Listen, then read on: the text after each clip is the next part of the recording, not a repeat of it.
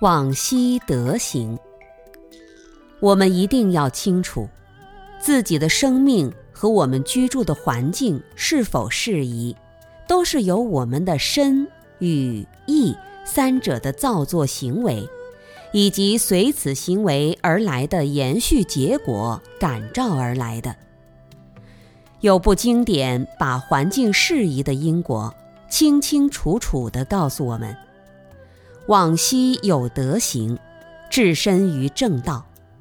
这两句话讲出了居住适宜处的一切因缘关系。有的人做人不好，但生活却十分享受，这是因为他往昔有德行，过去种下的善因成就了今生的福报。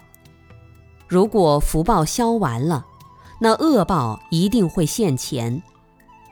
有的人不仅往昔有德行，今生也置身正道，那么他的环境就会十分吉祥。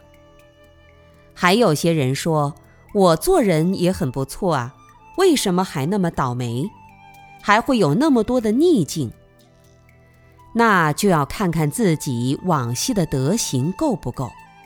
如果不够，今生照赶来的人都是坏人。